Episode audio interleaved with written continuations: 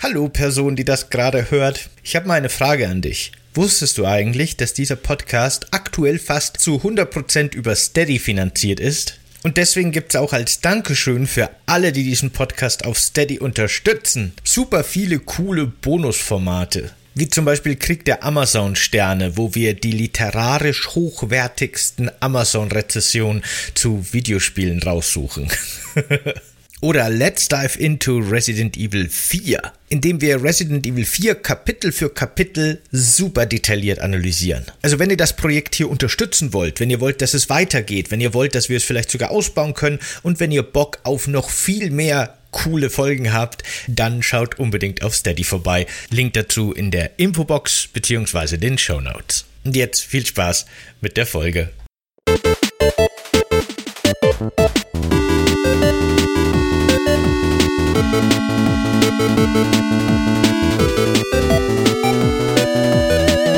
Hey, Sebastian. Hey, Michael. Du hast ja an sich eine große Faszination für Zombies, oder? Ja, ja, warum nicht? Immer, immer mal wieder, ne? Jetzt stell dir vor, du wärst bei Umbrella und wärst ein Forscher und könntest deinen Wunsch-Zombie kreieren. Was wäre das für einer? Wo man sagen wird, der ist Landscript Birdrider geprüft. Den erkennt man von weitem, da hat jemand, da hat jemand Ahnung von seinem Handwerk. Okay, okay, jetzt pass auf. Zombies sind ja schon für sich so ein eigenes Subgenre geworden. Gerade in Videospielen gibt's ja quasi schon diese, diese total standardisierten generischen Zombies, die in jedem zweiten Videospiel vorkommen. Es gibt immer so die ganz normalen, es, äh, die können sich unterscheiden, ob die langsam oder schnell sind. Das ist noch so die Variation, aber ansonsten so die Standard-Zombies. Dann gibt's immer die großen, muskulösen, die ganz viel aushalten und ganz wild sind. Und die, die laut schreien und andere anlocken. Und äh, vielleicht noch irgendwelche äh, anderen Tiere, die zombifiziert sind. Ne, es gibt so diese Zombie-Stereotypen mittlerweile. Das ist so deep in unserer Kultur verwurzelt, dass es mittlerweile schon so ein eigenes Subgenre geworden ist. Aber jetzt müsste ich mir einen Zombie überlegen, der wirklich ganz, ganz Pass auf, ich mach's noch ist. einfacher. Ich bin ein Umbrella-Konzernchef und du musst mir einen Zombie pitchen, weil du Geld dafür haben willst und du hast nicht viel Zeit. Jetzt überzeug mich. Ach, ja, ich habe ja schon gesagt, ne, es, Zombies sind generisch, Zombies sind mittlerweile langweilig, man hat alles schon gesehen. Der Zombie von der Stange, der mit dem kann man heute keine keine Köpfe mehr zum Umdrehen bringen Richtig, so. Dr. Birdrider. Und Sie haben das Bessere, ne? Dann zeigen Sie mal. Ganz genau. Mein Zombie wird die Zombie-Forschung revolutionieren und wird sich auch als Biowaffe mehr als eignen. Das mhm. wird Umbrella in ganz neue Höhen katapultieren. Gut. Denn was mein Zombie kann, ist, dass er nicht nur einen Arm hat, wie viele Zombies, die ja schon beschädigt sind, auch nicht mhm. zwei Arme, wie die meisten Zombies, die auf Menschen oder anderen humanoiden Wesen beruhen, sondern acht Arme, besser gesagt Tentakel. Zombie-Tentakel, uh, mhm. die über mehrere Saugnäpfe verfügen, die wiederum den T-Virus absondern können. Und außerdem kann der Zombie, weiß ein Zombie Tintenfisch ist, ein Riesen, ein Riesenkalmar, ähm, Tinte, infizierte Tinte über riesige Reichweite flächendeckend wie so ein Sprühnebel versprühen und ganze Städte im Grunde infizieren. Im Grunde eine, eine Bombe eine T-Virus-Bombe, wenn man so will. Jede Hafenstadt, alles was Zugang zu Flüssen hat, kann innerhalb von Sekunden mit dem Tintenwolken-Sprühnebel des Zombie Kalmar infiziert werden. Und außerdem kann er auf Zombievögeln aller Art reiten. Das ist aber nur so, so eine Bonusfähigkeit, die ich ihm gegeben habe zum Spaß. Dr. Birdrider, ich weiß nicht, warum der Sitzungsrat an Ihnen gezweifelt hat. Sehr gut. Äh, Mittel, Geldmittel sind bewilligt, ja. Sehr, sehr gut. Äh, Ausgezeichnet. Ja, und wenn ich mir jetzt selbst, wenn ich jetzt, wenn ich jetzt tauschen müsste und ich müsste selber was pitchen, dann hätte ich irgendwie Bock auf Zombie-Wölfe, aber diese Zombie-Wölfe sind so Hydra-artig, die haben so mehrere Köpfe. Weißt du, dann hast du so Hydra, vielköpfige Wölfe hinter dir herrennen und das Cerberus ist egal. Quasi. So, ja, Cerberus, aber Cerberus aber schnell. Cerberus aber schnell. Aber Cerberus mit Hydra, das heißt, du kannst drei Köpfe abschlagen und hast dann gleich neun. Und da ist es egal, ob du in einem Auto sitzt oder auf einem Motorrad, ich krieg dich trotzdem, beziehungsweise meine Zombies kriegen dich trotzdem. So. Und ich, ich, ich weiß jetzt nicht, welcher Vorschlag bei Umbrella durchgeht oder sie sagen, sie haben Geld für beides. Das wäre natürlich schön, dann kriegen wir uns nicht in die Haare, aber ja. Startet dein Zombie-Wolf mit drei Köpfen oder mit einem? Der wird Standard mit drei Köpfen geliefert, ja. Und dann kommen immer zwei neu, wenn einer abgehackt wird. Das ist äh, unterschiedlich, aber ja. Aha, okay. Ich habe die auch in verschiedenen gut, gut. Fellvarianten, biete ich die auch an. gut. Na, mit Umbrella-Logo, aber in natürlicher Fellfarbe. Ja, ja, aber das, das, kriegen, das kriegen nur VorbestellerInnen. Ja, genau. sehr, sehr cool. Sehr coole Einstiegsfrage, muss ich mich selber für loben. Äh, wie kommen wir dazu? Äh, wir reden heute über Days Gone, da war die Anspielung mit dem Motorrad drin. Days Gone, das Zombie-Motorradspiel. Und wie kommen wir zu Days Gone? Äh, das hängt tatsächlich mit einer unserer Steady-Folgen zusammen, nämlich Bibwatch, wo wir durch unsere Bibliotheken durchscrollen und da sind wir plötzlich beide bei mir in der Bib auf Days Gone hängen geblieben.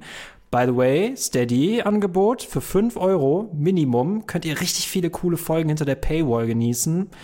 Und alle, die wir gefragt haben, die schon hinter der Paywall mit uns feiern, die lieben den, die lieben den Kram, die feiern das. Überlegt es euch, aber da seht ihr zum Beispiel, da hatten wir richtig coole Ideen und damit sind wir zu Days Gone gekommen. Nämlich ich habe es schon gespielt und Sebastian hat es bis dahin äh, vergessen, verdrängt, ich weiß es nicht, aber cool, dass wir es jetzt zumindest für diese Folge äh, beide nachgeholt haben wieder. Aber bevor wir wieder über das reden, worüber wir hier manchmal reden bei Coffee Cake Games, lass uns wieder über Kuchen reden, denn welchen Kuchen hast du passend zu Days Gone mitgebracht?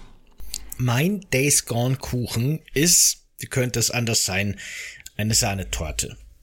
Und zwar deswegen, weil ich vor der Aufnahme Merlin gefragt habe, welcher Kuchen passt denn zu einem Bikerspiel, ne? So richtig so Hardcore-Biker, harte Kerle, Tattoos, Motorrad. Was fällt dir da als erstes ein? Und ihre erste Assoziation war, dass so ein, so ein riesiger, breit gebauter Biker irgendwo in so einer amerikanischen Vorstadt mit dem Motorrad vorfährt und absteigt und äh, man meint, jetzt geht's gleich zur Schlägerei, aber dann macht irgendwie so eine alte Frau mit dem Rollator die Tür auf und lädt ihn zu Kaffee und Kuchen ein. Und das war das Bild in ihrem Kopf, das sie bei Biker hatte, mit einer alten Frau Kaffee und Kuchen und Sahnetorte essen. Und deswegen habe ich den genommen, weil ich finde, das passt perfekt. Soll das unser, soll das unser Werbespot für CCG werden? Das warum nicht? Das, das wäre gut. Und dann cool. hören die gemeinsam unseren Sonntagspodcast. Perfekt. Ja, genau. Das ist wunderbar. Oh, super, wir haben jetzt schon einen Werbespot mit einem Biker. Mal gucken. Zumindest im Kopf haben wir ihn schon. Ne? Jetzt müssen wir nur noch Schauspieler gucken, engagieren und ja. ja. Ah, das kriegen wir schon noch hin. Wer da gerade Zeit hätte. Ja, Mit eurer. Hilfe auf Steady schaffen wir das sogar noch früher. Das machen wir. Machen wir irgendwie als 5000 Euro Ziel oder sowas. Machen wir voll den ultra hochwertig produzierten Werbespot. Da holen wir uns irgend so ein, na, da reichen 5000 dann wieder nicht. Aber trotzdem, da holen wir uns irgend so einen super international bekannten Werbefilm Heini, der schon auch Hollywood-Filme gedreht hat. Und der führt dann Regie in unserem, in unserem Biker ist mit Oma Kuchen Werbespot. Machen wir 50.000 Euro Ziel raus. 50.000, 5.000, 50.000 ist ja eh alles das Gleiche. Aber äh, äh, finde ich lustig, dass du jemanden um Rat fragen musstest äh, oder Merlin um Rat fragen musstest, denn ich war bei äh, Coffee Fellows und habe äh, den äh, Herrn hinter der Theke gefragt, was er mir denn zu Days Gone empfehlen kann, also welchen Kuchen. Und ich weiß nicht mal, ob Days Gone ihm was sagt, keine Ahnung, aber er hat mir ein Stück Karottentorte gegeben. Offensichtlich passt das zu Days Gone. Ich fand den, ich finde den Kuchen ziemlich lecker, muss ich sagen. Deswegen, ich denke, er hat alles richtig gemacht und es könnte interessant sein. Vielleicht sollten wir ihn anstellen, dass er uns einfach äh, diese Aufgabe abnimmt, welcher Kuchen zu was passt. Oder wir stellen Merlin dafür ein. Mal gucken. Also, wenn das der Konditor sagt, wird schon stimmen. Der wird das schon wissen. Wir, wir sind wahrscheinlich nicht deep genug im Kuchengeschäft drin, um zu verstehen, was da die Connection ist. Aber noch ja. nicht, noch nicht. Hoffentlich ja. wissen wir es bei dem Werbespot, ja.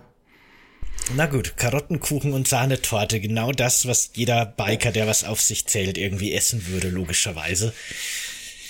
Genau, warum das, nicht? Äh, warum nicht? Ähm, womit wir zu Days Gone kommen, womit wir nochmal zu Days Gone kommen, von äh, Ben Studio, erschienen am 26. April 2019. Äh, 2019 war ein richtig zugepfeffertes Jahr. Das wundert mich nicht, dass ich vergessen hatte, dass da Days Gone auch erschienen ist. Ähm, ein Survival-Horror- beziehungsweise Zombie-Spiel mit Open World. Ich denke mal, wenn man wenig Sätze, wenig Zeit hattest zum Schreiben, passt das ganz gut zu Days Gone. Ähm, mit äh, dem Maskottchen, wenn man so will, einem Biker. Wir spielen einen Biker und Kopfgeldjäger in einer postapokalyptischen Welt voller Zombies. Wie sonst auch. Äh, wusstest du, bevor wir darauf eingehen, was Ben Studio zuvor entwickelt hat, vor Days Gone? Nein, tatsächlich nicht. Weiß ich auch jetzt noch nicht. Das finde ich nämlich irgendwie interessant und das ist so ein, das ist so ein, so ein, so ein, ich weiß nicht, das zieht sich ein bisschen durch deren Entwicklungsgeschichte durch. Das waren ursprünglich mal Infocom-EntwicklerInnen, die äh, sich von ihrem Entwickler vermutlich aufgelöst, keine Ahnung, gelöst haben. Dann hießen sie Blank, Berlin und Co. Später haben sie sich dann zu Ben Studio umgenannt und eines ihrer ersten Spiele war Babsy 3D. Und Babsy 3D war quasi so eine Art oh. Konkurrenzprodukt zu Crash Bandicoot. Gott, das, da ist das nicht so ein legendär schlechter Plattformer, Babsy mm. 3D? Um Gottes Willen. Ähm, Aha, okay. Aber merkt ihr jetzt das Wort Konkurrenzprodukt, ne? Das ist, das wird noch weiterhin vorkommen. Aha, aha. Dann haben sie nämlich ähm, im Auftrag von äh, Sony haben sie nämlich, weil sie unbedingt ein Konkurrenzprodukt zu GoldenEye haben machen, also machen wollten, haben sie äh, Siphon Filter in Auftrag gegeben. Und die haben Siphon-Filter 1 bis 3 gemacht und auch noch drei weitere für die PlayStation 2. Okay, das sagt mir jetzt nix, Siphon-Filter. Aber es mit GoldenEye aufzunehmen, ist ja auch schon mal eine ganz schöne Herausforderung. Ich würde mal vermuten, der sind sich auch nicht gerecht geworden. Siphon Filter selber war tatsächlich, kam ganz gut an. Deswegen hat Sony nämlich das Studio auch aufgekauft. Aber wir hatten jetzt schon mal Konkurrenzprodukt zu Crash Bandicoot, Konkurrenzprodukt zu 007 äh, Golden Eye. Und äh, das haben wir oft in der Berichterstattung gehabt bei Days Gone. Es wird halt auch, auch oft auch als Konkurrenzprodukt zu Last of Us äh, gesehen. Genauso wie sich irgendwie alle Souls-Likes, äh, alle Souls-Likes mit From Software messen müssen, müssen sich gefühlt mittlerweile alle Zombie-Spiele auch mit The Last of Us messen. Das als langes Intro dazu fand ich irgendwie ganz interessant. Was ich da aber wieder interessant finde, ist, dass ja die ersten Spiele jetzt, na, ich meine, weil im Endeffekt hätte sich ja dann Sony selber Konkurrenz gemacht, ne? Weißt du, wie ich meine mit Days Gone, wenn die ein Konkurrenzprodukt zu The Last of Us sind, weil die ja beide bei Sony sitzen. Das finde ich, ich würde sagen, ich würde sagen, bei beiden, bei den ersten beiden, die ich jetzt gerade genannt habe, Crash Bandicoot und 007 äh, Dings, äh, war es definitiv ein Konkurrenzprodukt und ich glaube, beim dritten ist es nicht beabsichtigt, aber es ist in der Berichterstattung kommt es halt oft so vor, als würden die miteinander konkurrieren, auch wenn es natürlich zwei Sony-Studios sind. Mhm. Man merkt ja auch so ein bisschen, dass die Sony-Studios durchaus offensichtlich irgendwie miteinander kooperieren, äh, sich ne, ihr Wissen über die Engines austauschen und sich auch helfen und teilweise auch die Strukturen von den verschiedenen Studios durchaus ähnlich sind. Also ich finde, man erkennt auch in, in den God of War Reboot sehr viel The Last of Us wieder. Das, das scheint so ein bisschen so eine Sony Erfolgsformel zu sein, die da wohl auch so im Hinterkopf zumindest dabei war, denke ich, bei Days Gone. Wäre äh, meine Vermutung. Ähm, was mich zu der Frage bringt, warum hast du Days Gone anfänglich gemieden und wie war nun dein erster Eindruck? Aber kommen wir zur ersten Teil dieser Frage. Also äh, Days Gone hat auf mich einfach von Anfang an einen sehr langweiligen Eindruck gemacht. Man hatte da einige Trailer zu dem Spiel gesehen im Vorfeld, das wurde ja schon auch ziemlich gut beworben auf E3 und so weiter. Und äh, man spielt halt eben diesen Biker-Charakter, man fährt mit dem Motorrad durch die Apokalypse, man lootet ein paar Gebäude, das wurde immer so in den Trailern gezeigt. Und dann kommt am Schluss irgendeine riesige, und das ist wirklich cool, eine, eine beeindruckend riesige Zombie-Horde. Also wirklich hunderte, wenn nicht sogar tausend, ne? Auf einem Bildschirm, auf einer, auf einem Spielbereich in dieser offenen Welt. Und alle stürmen hinter der Hauptfigur hinterher und der verbarrikadiert sich und versucht Auswege aus Gebäuden zu finden. Sehr cool.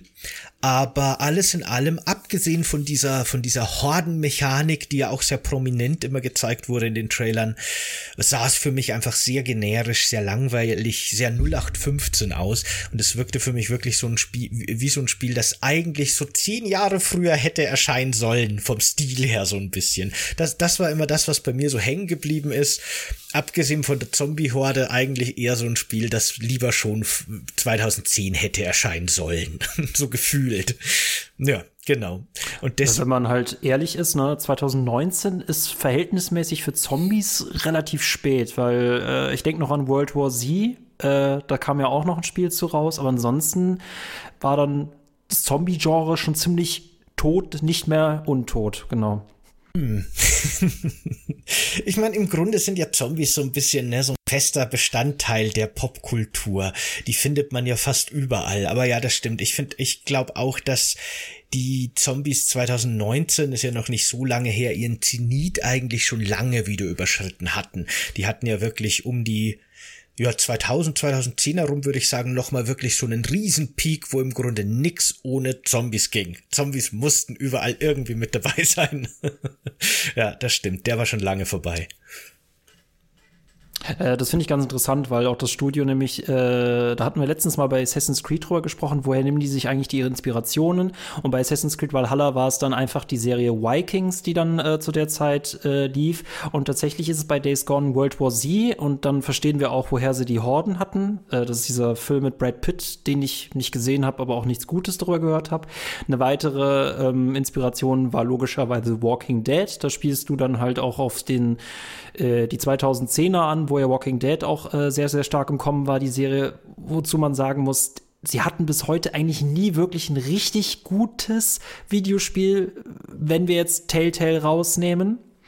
Und das dritte, das wundert jetzt auch irgendwie keinen äh, Sons, äh, äh, äh Sons of Anarchy, diese Biker-Innen-Serie, die ich auch nie gesehen habe. Die wäre mir, für, für mich persönlich war sie mir wahrscheinlich einfach viel zu männlich, weiß, was weiß ich, aber äh, interessant dass auf jeden Fall die drei Inspirationen daran vorkommen. Wundert dich wahrscheinlich auch nicht. Nee, nee, nee, ganz und gar nicht. Ich habe World War Z tatsächlich gesehen, diesen Brad Pitt-Film, und ich fand auch damals schon, und das fließt halt auch so ein bisschen bei Days Gone mit ein, dass der Film die langweiligsten Zombies hat und auch die ungruseligsten Zombies, die ich jemals gesehen habe. Ich empfand den im Film sehr lächerlich eigentlich eher leider. Ich mochte, also ich mochte auch den Film nicht, aber vor allem auch die Darstellung der Zombies äh, fand ich persönlich sehr blöd.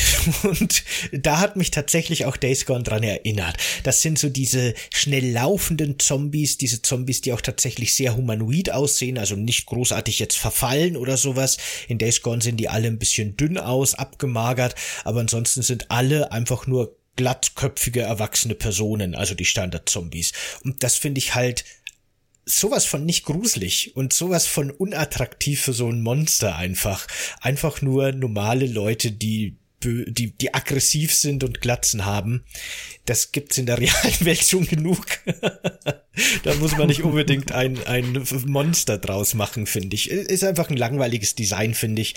Und ähm, ich weiß nicht, für mich geht auch mit Zombies so ein bisschen weiß dieses dieses Essen von menschlichen Körpern, äh, das ist auch so dieses kannibalistische, das ist sowas Bizarres und das ist sowas Unheimliches in sich. Und die Zombies in Days Gone, die hauen einem ja, die verprügeln dich ja und so weiter, die werfen dich durch die Gegend, die größeren.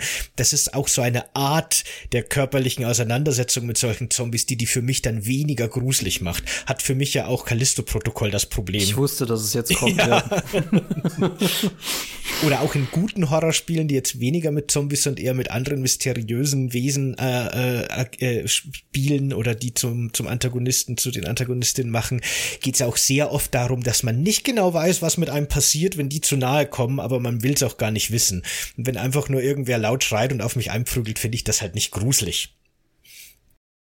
Äh, ich, ich, ich, äh, ich, ich möchte hier anmerken, das wird jetzt nicht eine 90-minütige Shitshow über Days Gone, aber darüber kann man äh, sehr viel kritisieren. Man kann aber auch sehr viel loben tatsächlich an diesem Spiel, weil ich, ich finde, es ist schon manchmal so ein Spiel, das man so ein bisschen zu Unrecht vielleicht auch in so eine Schublade gesteckt hat, aber es, es ist definitiv erwähnenswert. Was ich mir bei Brad Pitt und World War Z noch denke, ist wahrscheinlich, sie wollten sich nicht so viel Gedanken darüber machen, wie sehen Zombies, wie sehen unsere Zombies eigentlich cool aus? Ist doch egal. Nimm einfach eine Million Zombies, nimm einfach von allem viel zu viel. Und ähm, es ist halt echt schwer, einen noch wirklich von Zombies erschrecken zu lassen. Ich lobe da echt die MaskenbildnerInnen von The Walking Dead, weil die sehen wirklich, wirklich sehr, sehr gut aus. Und äh, was auch noch so andere Zombies waren, die mich wirklich noch äh, nachhaltig äh, ähm, traumatisiert, schrägstrich begeistert haben, waren tatsächlich die Zombies aus äh, 28 Days Later, die plötzlich laufen konnten. Aber das waren halt auch einfach nicht viele Zombies, ne? Und das fand ich interessant, das, das fand ich einen interessanten Break, ne? Sie sind nicht mehr so langsame sondern es sind auch Zombies, die halt sprinten können. Das fand ich zumindest cool. Aber sprintende Zombies, die in Wellen dich angreifen, ja, da verlierst du mich auch ein bisschen mit. Ja.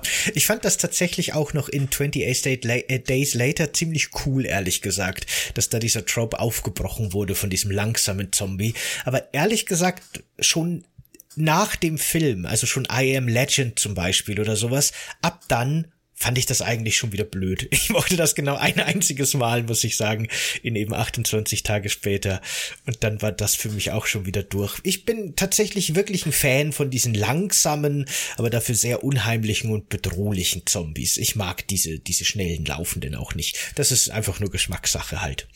Aber ja, darauf stützt sich halt Days Gone ganz stark. Ich möchte noch ergänzen, dass tatsächlich im Original von Ich bin Legende von Richard, äh, Richard Mathan, äh, der tatsächlich ja auch ähm,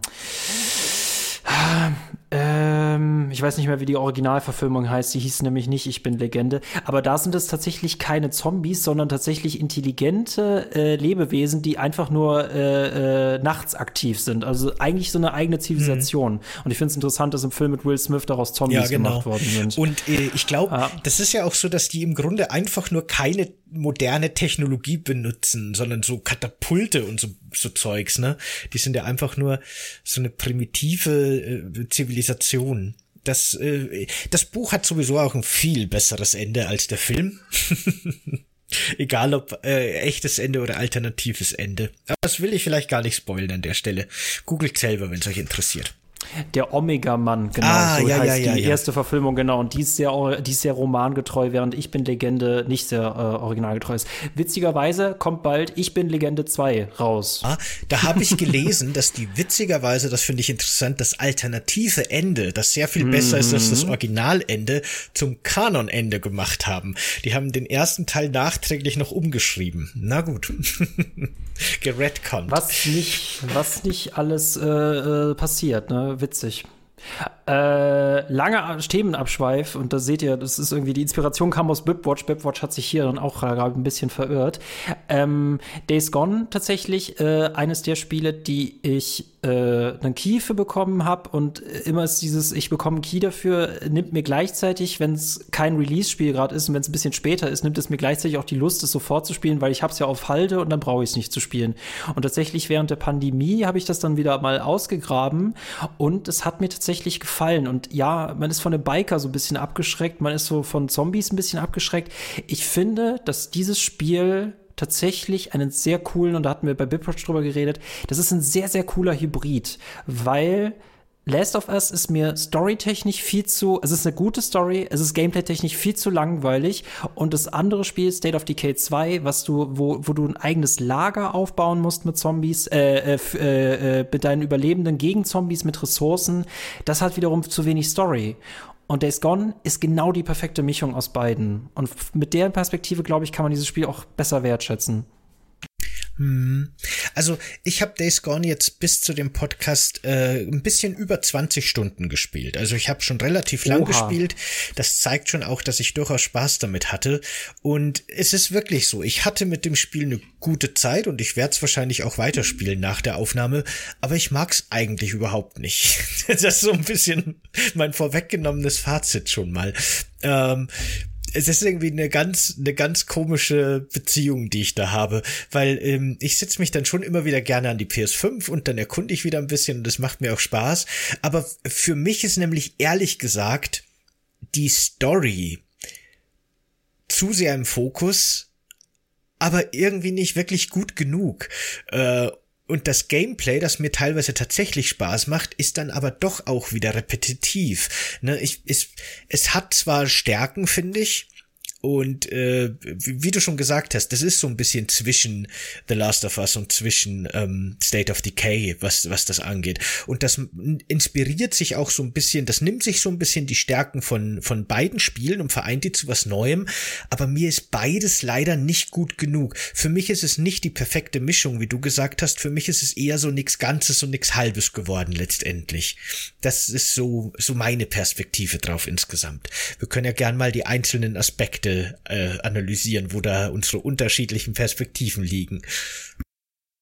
Ach so, nee, ich würde dir sogar äh, wahrscheinlich fast zu 100% zustimmen. Was heißt perfekte Mischung? Ne? Es ist halt gerade so der äh, das Einzige, was wir in diese Richtung haben, was diesen Hybriden angeht. Deswegen Alternative gibt's dann dazu gar nicht. Äh, perfekt ist sie nicht, aber ich finde, sie macht einfach interessante Ansätze und da hätte ich mich tatsächlich auch über Days Gone 2 gefreut, was vielleicht das hätte besser, äh, noch viel, viel besser hätte umsetzen können, wo wir aber schon wissen, Days Gone 2 wird nicht kommen, weil äh, Days Gone 1 sich einfach nicht ausreichend verkauft hat. Das Sony das überzeugt hätte, dass man da noch Kapazitäten drauf verwendet.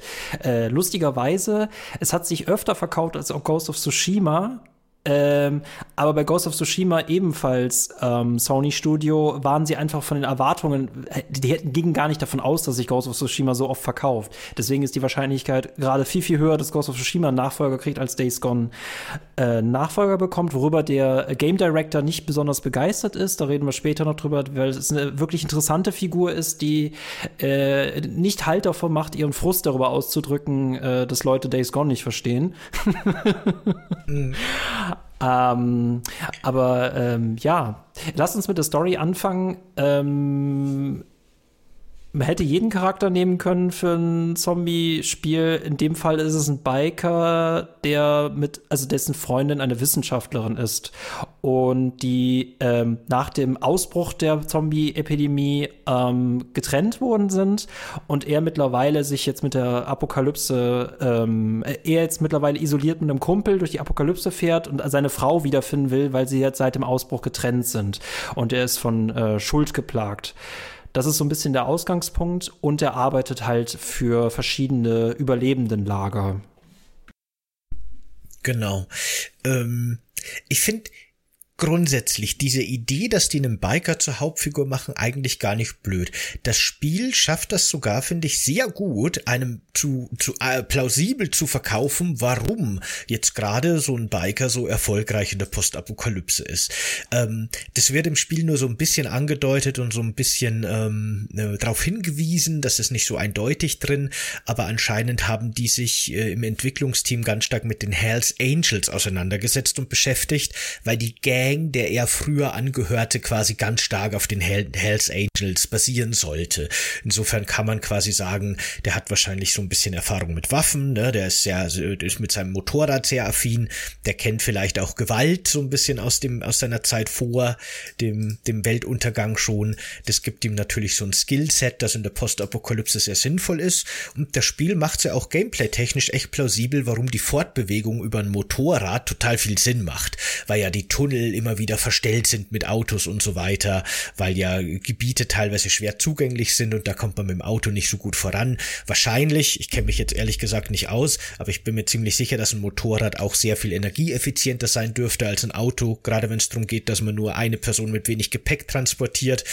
Äh, da kommt man mit dem wenigen Benzin, das übrig ist, sehr viel länger aus. Ne, das ist alles schon sehr sinnvoll in die Welt eingeflochten. Das mochte ich erstmal eigentlich ganz gerne, wenn es um das Worldbuilding, um die Story geht. Das fand ich gar nicht doof, muss ich sagen.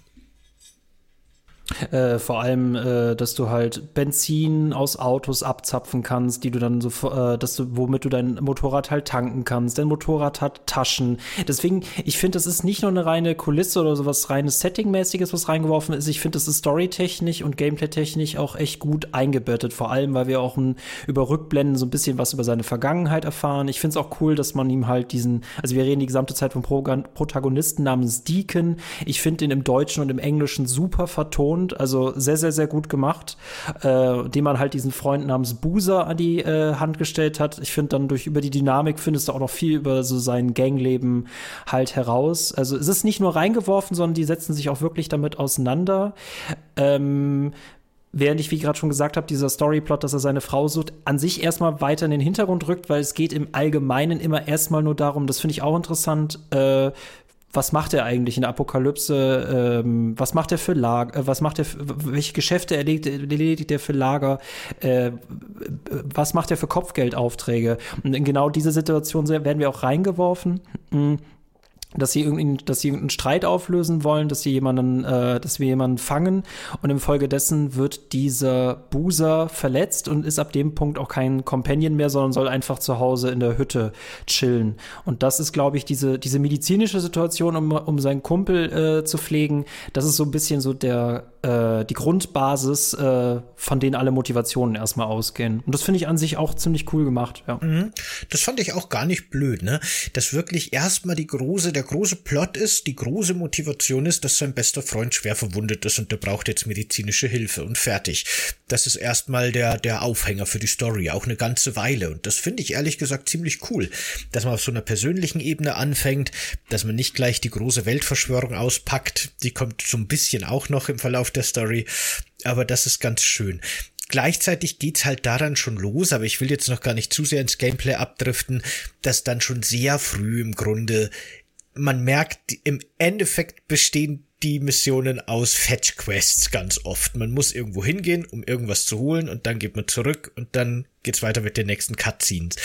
Aber ja, äh, grundsätzlich finde ich auch die Erzählung, die Dynamik zwischen den beiden auch wirklich ganz gut. Ich finde unsere Hauptfigur genauso wie dieser Buser sind, wie du schon gesagt hast, gut synchronisiert. Die sind auch sehr charismatische Figuren, die sind auch in gewisser Weise sympathisch. Also ich mag unsere Hauptfigur auch, auch wenn ich dann wieder finde, in manchen Situationen gegenüber manchen Figuren benimmt sie sich plötzlich sehr assi einfach irgendwie. Also da finde ich dann manchmal wieder manche, mit manchen Dialogen wirkt die Figur dann wieder sehr unsympathisch auf mich. Aber im Großen und Ganzen auf jeden Fall äh, charismatische Schauspieler gewählt, charismatische Synchronsprecher und äh, auch die Gesichtsanimationen, ne, die sind jetzt wirklich nicht State of the Art. Also die waren auch 2019 nicht gerade das Schönste, was man jemals gesehen hat. Die sind aber gut genug, um menschliche Emotionen zu simulieren. das funktioniert schon. Deswegen äh, finde ich es ganz interessant, ne, dass wir an sich erstmal keine richtige Haupthandlung haben, sondern eigentlich nur das Leben in diesem äh, äh, in den USA halt, in diesem Waldgebiet mit den Motorrädern und dass sie halt zwischen diesen Lagern hin und her fahren. Auch hier finde ich es interessant, es gibt nicht nur wieder dieses eine überlebenden Lager, sondern es gibt verschiedene überlebenden Lager, die alle unterschiedliche äh, Umgangsformen haben. Äh, das finde ich auch äh, interessant, ob man jetzt hier sagen kann, arbeiten die wirklich moralisch auf dem richtigen Weg oder auf dem falschen? Und dann haben wir tatsächlich auch so das, äh, finde ich irgendwie witzig. Es gibt da ein Lager namens äh, äh, die, die Rippers und die erinnern mich immer so ein bisschen an Dead Space Unitology. Diese Rippers äh, sehen sich eher auch schon als Zombies, wobei man hier sagen muss, die Zombies heißen in Days Gone Freakers. Super Name, by the way. Äh, und diese Ripper sind halt, die, die kleiden sich wie, wie Freaker und die sind allesamt äh, äh, verrückt. Mhm. Also buntes Repertoire an Überlebenden und buntes Repertoire tatsächlich an Freakers, weil da finde ich auch, dass äh, das Spiel sehr, sehr äh, kreativ geworden ist, dann halt nicht nur äh, den typischen Zombie zu haben, mit dem wir halt sehr oft zu tun haben, sondern auch Kinderzombies und äh, Wölfe und Bären. Und das ist tatsächlich cool, weil das habe ich eher selten äh, Tierzombies in Spielen, wenn es nicht Resident Evil ist. Ja, ähm, aber gleichzeitig, wie am Anfang schon erwähnt, hat das Spiel halt wirklich äh, so die Klischee-Schublade aufgemacht, was diese, diese, diese Standard-Zombie-Klassen angeht. Es gibt eben die normalen Zombies, die in dem Spiel halt rennen können. Äh, du hast schon die Kinder erwähnt, die Newts, die sind tatsächlich relativ frisch, finde ich. Sowas gibt's nicht oft. Die sind auch nicht so konfrontativ wie die ausgewachsenen Zombies, die verstecken sich eher auf Dächern und klettern da und greifen eigentlich nur aus dem Hinterhalt an oder wenn man wenig Lebensenergie Lebensenergie hat, wenn sie spüren können, dass man geschwächt ist. Äh, die werden auch teilweise, weil die, die, die Zombies kann äh, Moment, die Zombies kann ich kann das Wort gerade nicht sagen, die fressen sich auch gegenseitig. So, kannibalisieren. kannibalisieren. Also, Dankeschön. Mm, ich konnte es mm, gerade, ich habe es nicht rausbekommen. Die kannibalisieren sich auch gegenseitig und die Newts sind scheinbar, das fand ich ganz interessant, sehr oft auch wirklich Beute für die ausgewachsenen Zombies. Äh, das fand ich ganz schön, dass die auch wirklich so eigene kleine Ökosysteme so ein bisschen haben, so soziale Hierarchien oder so Verhalten, mochte ich ganz gerne. Dann gibt's eben die großen Tanks, die eben so super muskulös sind und dann so weibliche mit langen weißen Haaren, die schreien ganz laut und dann gibt's noch welche, die gehen schon fast so ein bisschen in Richtung Richtung Werwolf und sind ganz schnell und wendig. Und das sind schon, da haben sie halt schon die Videospiel-Zombie-Repertoire-Standard-Schublade aufgemacht und da nicht mal tief reingegriffen, sondern wirklich so die ersten, die an die Oberfläche gespült wurden, irgendwie in ihr Spiel eingebaut. Ja, Ich finde aber gerade vor diesem Waldhintergrund mag ich das eigentlich mit den, mit den Bären und den Wölfen. Also ich, ich finde vor allem diesen Wolfszombie äh, äh, finde ich ganz cool, weil das halt genau dieser Konterpart zum Motorrad ist, weil du eigentlich ganz oft denkst, ach, ist doch egal, ich fahre einfach vor den äh, Horden weg, aber das sind ja die genau diejenigen, die dich halt einholen können. Wobei ich glaube ich auch im späteren Spiel die relativ leicht abzuwehren sind, aber wie gesagt, wenn du nicht drauf achtest, kannst du halt schnell von deinem Bike äh, runterfallen. Und äh, das finde ich halt auch interessant, also zwei Sachen dazu ähm, dieses mit dem Motorrad halt wirklich, dass es wirklich deine sichere Basis ist und wenn du damit umfällst, bist du halt wirklich aufgeschmissen und äh, kommst da auch nicht mehr so schnell weg. Und gleichzeitig, das finde ich auch für die Open World interessant, dass du halt wirklich so mehrere Horden hast, also wirklich Zombie-Schwärme, die da durchwandern und die du halt mit einbedenken musst auf deinen Routen. Ähm, es hat mir auf jeden Fall diese Welt lebhaft gemacht, auch wenn ich dir komplett zustimme, dass kreischende Frauen-Zombies halt auch wirklich seit Left 4 Dead, ja, uralt sind. Aber gelobet seien die Bären und Wölfe. ja, es gibt ja auch, also äh, die Wölfe, die sind eben wirklich ganz cool als diese Motorradgegner. Das sind die einzigen Gegner, die auch wirklich auf dem Motorrad eine Gefahr sind. Ich meine, diese kreischenden Frauenzombies, die können dich auch vom Motorrad schreien quasi, weil da verschiebt ja auch die Sicht und dann wird ihm schwindlig und er fällt um oder so. Das ist schon cool. Aber äh, ansonsten, die Bären verhalten sich halt leider, die fand, die fand ich jetzt wieder ein bisschen schwach, weil es gibt ja in dem Spiel auch wirklich einfach normale Bären, die man auch jagen kann, die auch durchaus gefährlich sein können. Und die Zombie-Bären sind halt einfach nur stärkere Bären. Da haben sie sich, soweit ich das jetzt gesehen habe, zumindest nix einfallen lassen für die. Die haben keine besonderen Fähigkeiten oder sind irgendwie besonders. Ach so, die sind nicht einfach nee, Bären. Nee. Ähm, das finde ich ein bisschen schade, aber grundsätzlich warum nicht? So mutiert es. Es gibt keine Zombie-Puma, ne? Weil es gibt ja auch Puma im Spiel. Ich glaube, das ist sogar das einzige Tier, abgesehen von den Rehen, aber das einzige aggressive Tier, das nicht als Zombie vorkommen kann. Das stimmt. Mhm, ich glaube schon. Da bin ich überfragt, aber vielleicht hat sich der Puma auch einfach nie Wahrscheinlich. beißen lassen. Ne? äh, genau, Krähen gibt's dann natürlich auch noch im späteren Spielverlauf. Das ist ja auch seit dem ersten Resident Evil definitiv ein, ein beliebter Zombie-Typ noch, fliegende Vögel. Ja, genau. Ja, alles in allem macht, er findet jetzt gerade das, das Zombie-Trope nicht neu, aber es hat schon da ein, ein recht breit gefächertes Repertoire und setzt die teilweise zumindest, wie eben zum Beispiel die Motorradbekämpfenden Wölfe, auch clever ein für die eigenen Spielmechaniken. Und wie gesagt, sogar so ein bisschen eigenes Ökosystem zwischen den Zombies und zwischen den wildlebenden Tieren wird simuliert. Man sieht auch manchmal wie ein Bär so eine kleine Gruppe Zombies halt einfach mal zerfetzt und sowas. Das ist schon alles äh, schön gemacht teilweise. Und die Horden, die du angesprochen hast, das ist, finde ich, wirklich eigentlich eine ganz große Stärke vom Spiel. Und ich finde super schade, dass das Spiel irgendwie echt nix draus macht. Oder vielleicht kommt noch was, kannst du mir gerne erzählen. Ich bin ja noch nicht durch. Aber bis jetzt werden die, die, die Horden werden cool in den Missionen in Szene gesetzt. Die spielen auch in der Story eine wichtige Rolle, weil die sind natürlich die so ziemlich größte Gefahr für die Überlebenden da draußen im Ödland.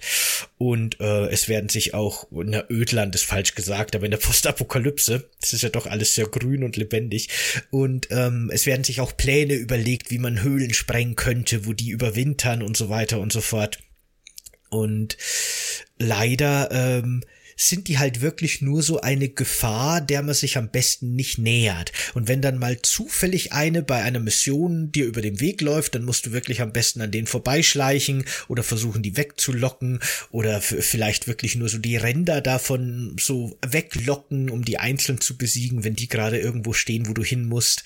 Aber im Großen und Ganzen sind die halt einfach nur da und sind ganz viele. Wirklich beeindruckend viele, das ist schon sehr cool.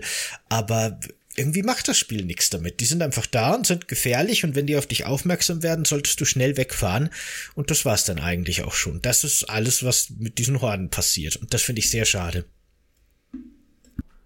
Äh, das das finde ich ganz interessant. Äh, tatsächlich ist es ja auch so, dass du in dieser Open World diesen Tag-Nacht-Wechsel hast und äh, nachts solltest du nicht unterwegs sein. Da spielt das Spiel auf jeden Fall äh, mit so einer Gefahr, weil die Zombies da offenbar aggressiver, schneller und sind. Das finde ich ganz cool gemacht und ich finde diese Nacht nochmal als Ebene viel gefährlicher als die Horden. Da hast du schon auf jeden Fall recht. Ähm, zumal es, es gibt definitiv Horden, aber alle sind unterschiedlich groß. Und auf einem Anspieltermin hatte man mir tatsächlich für Days Gone mal so diese Endgame-Horden Waffen äh, gezeigt. Und das ist so, das war das große Marketing. Sie, es gibt nicht sehr viele davon, ich glaube, es sind zwei oder drei und die sind fürs Endgame reserviert. Und dann hast du wirklich so auf, einer, auf einem kleinen äh, begehbaren Areal wirst du wirklich von so einer gigantischen Welle angegriffen und du musst da echt taktisch ganz klug vorgehen, welche Waffen du verwendest, wo du Sprengsätze zündest, damit du die wirklich komplett äh, dezimierst. Ähm, traurigerweise gibt's dafür jetzt wirklich bis auf Trophäen und dass du halt XP hast und Ohren einsammeln kannst, die du im Lager verkaufen kannst und Erfahrungspunkten, gibt's dafür keine wirklich große, einzigartige Belohnung. Das fand ich so ein bisschen enttäuschend. Ähm, ist eines der Marketing-Highlights, kommt im Spiel äh, kaum vor ist tatsächlich für mich auch, also ich mag halt, äh, ich mag bestimmt, einem, einem bestimmten Story-Part mag ich sehr, sehr gern in diesem Spiel, aber da stimme ich dir voll und ganz zu. Das hätte viel, viel gefährlicher und viel mehr damit machen mhm. können. Ja. Ich habe auch tatsächlich jetzt so im, im Midgame, wo ich wahrscheinlich bin, es gibt ja in dem Spiel zwei Gebiete, die so ein bisschen getrennt voneinander sind. Man muss sich dann auch wirklich für entscheiden, wann man in das zweite Gebiet wechseln will, weil dann kann man nicht mehr zurück ins erste, macht eine ganz neue Story-Arc auf, was ich eigentlich ganz cool finde. An der Stelle auch ganz kurz finde ich es auch sehr cool, dass viele der Gegnerarten wie die Zombie-Bären und die Zombie-Krähen und sowas äh, spart sich das Spiel echt auf für den Schluss, also oder für die zweite Hälfte. Das ist alles andere als frontloaded, was ich äh, dem Spiel schon zugute äh, äh, äh, heißen muss. Äh, ist das ein deutscher Satz, wie auch immer? Das war ein deutscher Satz, ja. ähm, Genau, äh, weil ich, ich mag das immer überhaupt nicht, wenn Spieler innerhalb der ersten zwei Stunden ihr komplettes Pulver verschießen und dann haben sie nichts mehr auf Lager. Das kann man Days Gone echt nicht vorwerfen. Ähm, aber worauf wollte ich jetzt eigentlich hinaus? Jetzt habe ich natürlich vor lauter abschweifendem Faden verloren. Ich habe über Horden gesprochen. Genau, ich habe im Midgame, wo ich jetzt bin, quasi auch so kleinere Horden schon mal äh, umgebracht. Man startet ja am Anfang im Grunde mit so einer Shotgun, die hat man sich aber auch nur ausgeliehen, die muss man zurückgeben. Ansonsten hat man lange Zeit wirklich nur eine normale Pistole, die relativ schwach ist, ein Gewehr, das auch nicht viel macht. Überhaupt sind Gegner in dem Spiel, sowohl die Zombies als auch die menschlichen, sehr, na, das sind ziemliche Bullet Sponges, was ich, was ich gerade bei den Menschen ein bisschen störend finde. Die halten für meinen Geschmack ein bisschen zu viel aus. Außer durch Kopftreffer kann man sie instant töten. Das ist auch so ein bisschen die Strategie wenn man versucht, so Zombie-Horden, die auf einem zulaufen, auszuschalten, dass man die möglichst durch Kopftreffer ausschaltet. Ähm, es gibt auch so einen Zeitlupen-Modus, den man aktivieren kann. Und so eine kleine Horde von so 150 Zombies konnte ich jetzt schon mal besiegen und das war dann schon cool, weil die lösen sich auch nicht auf oder so, die bleiben alle liegen und am Schluss war dann da wirklich so ein Schlachtfeld. Um mich rum, überall die Toten und wie du schon sagst, man, man geht dann einfach so in die Nähe der Leichen und dann sammelt man automatisch die Ohren als Trophäen, die man verkaufen kann. Das bringt dann auch ganz schön Geld ein. Das war ganz cool. Ein bisschen enttäuschend war es dann, dass ich tatsächlich in dem Lager weniger Geld bekommen habe, als ich dann für Munition und Benzin wieder ausgeben musste, damit ich meinen, meinen kleinen Raid quasi finanzieren konnte. Das war also kein gutes Geschäft, sich mit dieser Horde anzulegen für mich. Aber das hat wirklich Spaß gemacht und da fand ich es wirklich echt schade, dass das Spiel erst so lange braucht, bis man sich zum ersten Mal mit so einer kleinen Horde anlegen kann und scheinbar ja auch dann nicht wirklich viel draus macht. Weil das wäre äh, wirklich in diesem Spiel, das echt in vielerlei Hinsicht so generisch ist, ne, über Missionsdesign und sowas können wir gerne auch noch mal reden. Und wie viele verschiedene Open World Aktivitäten es gibt. Spoiler drei, glaube ich. ähm, abgesehen davon hatte, hat es halt also wirklich äh, mit den Horden halt einen echten, uniken Selling Point, der echt cool sein könnte. Aber ich hatte so ein bisschen das Gefühl, die wussten selber nicht, was sie damit eigentlich machen sollen, leider. Ja, oder wie sie es halt noch weiter genau, in das Spiel ja. einbauen können. Ne? Open World ist halt immer so eine Frage. Ne? Also lineares Spiel hast du viel besser unter Kontrolle. Bei einem Open World sorgt mal dafür, dass Stunde 1 bis Stunde 200 halt Spaß macht. Äh, bei dem Spiel finde ich tatsächlich sogar, das ist sehr Mid-Game-loaded, weil du hast halt diesen, diesen Anfangspart äh, mit Boozer, da bist du in diesem Waldgebiet und prügelst dich mit, äh, mit einem Lager. Da triffst du auch schon auf dein erstes überlebenden Lager, ähm, wo du halt Investitionen machen kannst. Du kannst dein Bike ausbauen ausbauen, du kannst deine Waffen kaufen, du kannst, äh, du kannst äh, äh, Beute abgeben. Das finde ich ganz cool, dass du so wirklich so eine äh, Basisinteraktion hast. Ähm, dann hast du diesen zweiten Part, wo du dann Boozer quasi, weil du halt keine Medizin mehr für ihn findest, dann bringst du ihn in ein zweites Lager und das ist für mich so der beste Part im Spiel, weil das so diese ganz typische ähm, Zombie-Lager, was auch immer Geschichte, die man aus den Serien kennt, dass man die auch mal wirklich spieltechnisch nachempfinden kann. Und zwar nicht nur Szene für Szene, sondern Tag für Tag, dass man im Lager ankommt, dass man sich da erstmal beweisen muss, dass du dich da erstmal mit Leuten anfreunden musst, dass du immer jeden Tag mit jemandem rausfährst. Das ist ein richtig cooler Part, in dem auch äh, Boozer nicht als Charakter vergessen wird, dass du den einfach da nur parkst, weil jeder Charakter geht noch weiter. Und die für mich sch schwächste Part ist dann quasi der Part 3. Letzter Satz noch dazu. Ich empfand es am Anfang repetitiv und cool und ich empfand es am Ende repetitiv und langweilig. Dieses Spiel hat sehr viel Potenzial, aber die Schwäche wird wahrscheinlich auch echt in der Gewichtung, in den Details und in der Open World liegen. Dass es einfach nicht schafft, genug aus seinem Gameplay zu machen, um so über so viele Stunden zu unterhalten. Ich glaube, das ist jetzt auch wieder so dieser grundsätzliche Unterschied, den wir in der, in der Gewichtung haben, was Videospiele angeht, weil du bist ja sehr stark so der Story-Mensch und weißt dann auch so Geschichten mehr wert zu schätzen, als ich jetzt, der sehr stark aufs Gameplay fokussiert ist. Und ich äh, fand manche Storylines äh, aus dem Spiel tatsächlich auch ganz cool und ganz nett und hab die auch verfolgt, aber hab tatsächlich im also schon nach zehn Stunden spätestens, würde ich sagen, angefangen, manche Dialoge einfach zu skippen, weil es mich nicht mehr interessiert hat. Gerade die Rückblenden, die so ein bisschen die, die Romanze zwischen ihm und seiner verschwundenen, totgeglaubten Frau erzählt, habe ich einfach übersprungen, weil ich hatte keinen Bock mehr drauf. Die sind doch ja, furchtbar. Genau. Ja. Vor allem, weil das, die ja. haben auch noch Gameplay-Elemente, oh das verstehe ich halt nicht. Ne? Also mach, mach jetzt entweder eine, mach eine Cutscene daraus, von mir aus einen Traum, oder mach wirklich was Gameplay-artiges draus. Es ist natürlich, dass wenn du einen, einen, eine, eine, eine Cutscene in der Vergangenheit hast, da keine Zombies abknallen kannst, ist das natürlich langweilig. Und die habe ich mhm. gehasst. Ich fand das auch, weißt du, das ist dann auch noch so quälend, weil ja, okay, dann kommt eine Cutscene, eine Rückblende, wo sich die beiden kennenlernen. Interessiert mich nicht, überspringe ich, alles gut. Aber dann muss ich mit der Person von der Cutscene, die ich gerade übersprungen habe, zu der ich also jetzt nicht mal Bezug habe, gefühlt eine Viertelstunde in super langsamer Geschwindigkeit durch den Wald spazieren gehen und die beiden erzählen sich irgendwas und es interessiert mich einfach nicht. Warum darf ich das nicht auch überspringen? Es ist nur narrativ. ich mache nix außer spazieren gehen und dafür ist mir die Geschichte und die Erzählung dann eben auch nicht gut genug. Also die ist nicht inszenatorisch, ist die nicht besonders gut und ähm, das Spiel hat, finde ich, wahnsinnig viele Storylines, was ich schon cool finde, aber für mich persönlich sind die wenigsten jetzt wirklich so, dass es mich interessiert, wie es weitergeht. Leider. Es war für mich halt immer State of Decay mit mehr Story und nicht Last of Us mit mhm. mehr Open World. Ich, wir, wir haben noch nicht über die, ähm, das ist das Problem, ne? Ich finde das, ich finde das Konzept, in dem man da ein bisschen so drinsteckt, so der, der Lageralltag, das finde ich sehr, sehr cool, dass es auch Gründe gibt, warum man das macht, dass das storytechnisch verwoben ist, wie du schon meintest, dass die sich halt Stück für Stück erkundigen, äh, wie sie halt eine riesige Horde halt loswerden und da jeder auch eine Rolle in diesem Plan spielt. Du hast halt auch so Sachen, ähm, was ich gameplay-technisch ganz cool finde, du hast von dieser Firma, die da wahrscheinlich irgendwie mit den Zombies mit drin hängt, ähm, stehen überall mal so Container rum und die sind gameplay-technisch interessant, weil du gehst in diese Container rein, um dir etwas zu holen. Dabei wird aber eine Sirene ausgelöst und die musst du halt rechtzeitig äh, ausschalten, damit du nicht so viel Zombies anlockst. Das ist wirklich eine sehr coole Sache. Und dann hast du natürlich wieder diese typischen Banditenlager äh, leeren was hast du sonst noch? Ich glaube, auf, äh, auf irgendwelche äh, äh, Stütztürme hochklettern gibt es. Und das ist halt wieder generischer Kram. Oder, ach, unser aller Liebling, Nester ausräumen. Das ist gameplay-technisch witzig. Die ersten drei Male, beim hm. achten Mal. Die Nester mehr. fand ich sogar noch ganz nett eben. Weil, wa was mich an dem Spiel wirklich interessiert hm. von der Story her, und da wird auch ein bisschen drauf eingegangen, aber halt nur selten, sind tatsächlich diese Kreaturen, diese Zombies quasi. Wie funktionieren die genau? Wie sind die entstanden? Was machen die? Wie verhalten verhalten die sich. Das finde ich schön. Da betreibt das Spiel auch ein bisschen Worldbuilding, aber das ist eher so ein bisschen im Hintergrund.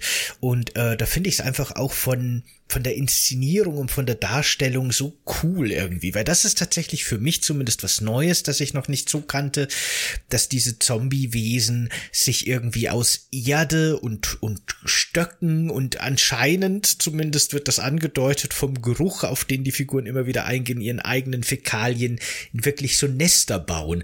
Also wirklich so Holzstrukturen, die dann in irgendwelche Räume in Gebäuden oder in irgendwelche Lastwägen hinten in den Anhängern eingebaut sind und äh, um die Nester herum ist dann auch überall alles mit, mit braunem, ekligen Zeug verschmiert. Und man sieht oft in der Entfernung schon so kleine äh, Äste, Häufchen rumliegen, so verklebte Äste, die irgendwie anscheinend benutzt werden, damit die sich ihre Nester bauen. Und das finde ich mal irgendwie einen spannenden Aspekt, dass diese Zombies so ihren eigenen Lebensraum in dieser Welt schaffen und nicht nur die ganze Zeit rumlaufen und alles fressen, was so, so unterwegs ist, sondern dass die so diesen leer gewordenen Raum für sich beanspruchen und wirklich sowas wie ihre eigene Kultur im Grunde haben. Das fand ich eigentlich echt ganz cool und ganz spannend. Aber eben, dieses Nest Nester ausräumen, das ist die ersten Male interessant und cool und ab dann ist es halt immer das Gleiche. Man sucht die Nester, wenn man in die Nähe kommt, sagt unsere Hauptfigur, oh, hier stinkt's aber, dann nähert man sich den Nest, wirft einen Molotow-Cocktail drauf, dann kommen fünf Zombies raus und dann ist das Nest beseitigt und das geht weiter zum nächsten Nest. Und das kann halt eben nicht lange tragen. Die Banditenlager sind für mich auch der totale Tiefpunkt der Open-World-Beschäftigung. Das ist halt einfach nur Deckungsshooter, wobei das Spiel ein relativ solider Shooter ist ist, finde ich. Ein, ein guter Third-Person-Shooter, da kann man eigentlich nichts sagen, aber ist halt super unspannend. Und diese, diese Lager von dieser alten Firma da, die werden auch, finde ich, relativ schnell langweilig, weil es halt auch immer wieder dasselbe ist. Du kommst dahin, du suchst den Benzinkanister, ja, der irgendwo ja. in dem Gebiet ist, damit du den Generator auffüllen kannst. Manchmal brauchst du dann noch eine neue Sicherung für den Sicherungskasten, manchmal nicht. Dann machst du den Generator an, machst die Sirenen aus, die du am Anfang vergessen hast, und dann kannst du reingehen. Und das sind halt wirklich so die drei Aktivitäten, die immer und immer und immer wieder in der Open World sind. Und die finde ich sehr schnell monoton werden, die mir tatsächlich immer noch teilweise Spaß machen. Es ist nicht so, dass ich jetzt sage so, oh Gott, jetzt soll ich hier schon wieder ein Nest auslernen. Es passt schon, ich mache das schon. Aber, na ja, es könnte interessanter sein. Ich finde es tatsächlich nicht so schlimm wie bei einem Ubisoft-Spiel. Dafür hat dieses Spiel, hat Days Gone definitiv mehr Seele. Äh, was tatsächlich ein äh, wirklicher Schwachpunkt ist, äh, wir interagieren in der Story manchmal mit einem äh, Wissenschaftler, der uns zu solchen Stealth-Missionen schickt. Und diese Stealth-Missionen, da müssen wir vor irgendwelchen äh, äh WissenschaftlerInnen, müssen wir an denen vorbeischleichen und irgendwelche Berichte anfertigen oder die irgendwie beobachten oder irgendwelche Gespräche abhören. Und das Problem ist, wenn man bei diesen Stealth-Missionen erwischt erwischt wird, scheiterst du und darfst wieder komplett von vorne anfangen oder bei bestimmten Speicherpunkten. Und das ist so etwas, was in so eine Open World nicht reinpasst für mich, so was wirklich ähm, strenges, äh, endgültiges, weil klar, du kannst auch, äh, ich mag das Stealth-Gameplay äh, auch von Days Gone, aber in den äh, Missionen ist es halt endgültig und das waren für mich auch so die nervigsten, selbst wenn ich die Interaktion zwischen Deacon und dem Wissenschaftler mega interessant finde, aber ähm, ja, das ist halt das Problem. Ja, und dann ne? ist mir das Spiel eben auch so ein bisschen progressionstechnisch zu zu schwach auf dem Bein irgendwie. Ähm, man kann in den einzelnen Gebieten, die man dann leer räumt, in den einzelnen Nestern und so weiter, zwar viel Loot finden, aber in der Regel, also mir ging's zumindest so, weil ich ja auch ein gründlicher Looter bin, weil mir sowas ja Spaß macht, hatte ich immer viel zu viel von allem. Und man hat einen relativ tighten, äh, maximalen Ressourcen, ein maximales Ressourcencap für die einzelnen Sachen. Also da gibt's halt Kerosin und Lappen und leere Flaschen und leere Dosen.